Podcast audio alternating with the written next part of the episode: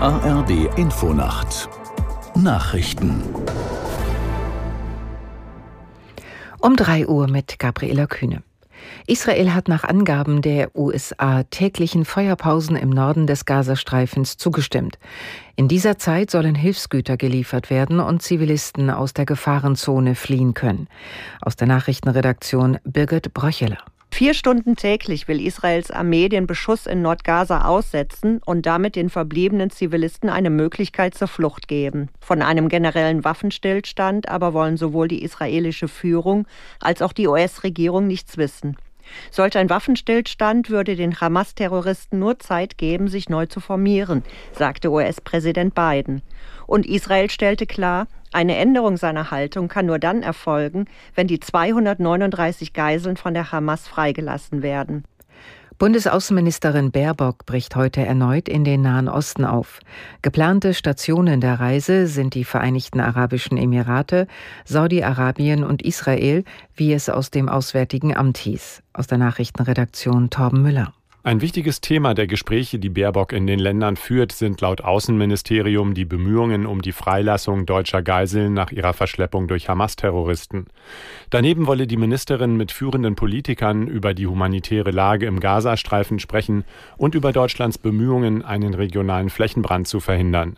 Nach dem Angriff der Hamas war Baerbock bereits im vergangenen Monat zu einem Solidaritätsbesuch nach Israel gereist und hatte in anderen Ländern der Region Gespräche über den Konflikt geführt. Unterhändler des Europaparlaments und der EU-Staaten haben sich nach langem Streit auf ein neues Gesetz zum Naturschutz geeinigt.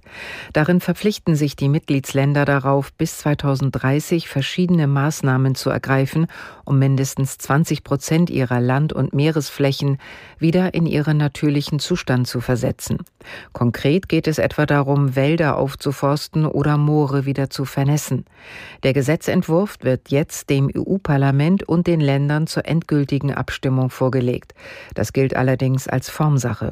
Die Umweltorganisation WWF kritisierte, die Pläne enthielten zahlreiche Schlupflöcher.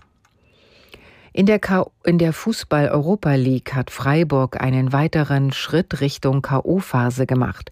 Die Mannschaft setzte sich gegen Backa Topola aus Serbien mit 5 zu 0 durch. Vorher hatte schon Bayer Leverkusen den Einzug in die nächste Runde perfekt gemacht, nach einem 1 zu 0 Sieg bei Karabach Agdam aus Aserbaidschan. In der Conference League besiegte Eintracht Frankfurt HJK Helsinki ebenfalls mit 1 zu 0. Das waren die Nachrichten. Das Wetter in Deutschland. Am Tage Wolken und Regen, im Osten und Südosten länger trocken, 5 bis 12 Grad. Am Sonnabend Schauerwetter. Die Zeit, es ist 3.03 Uhr.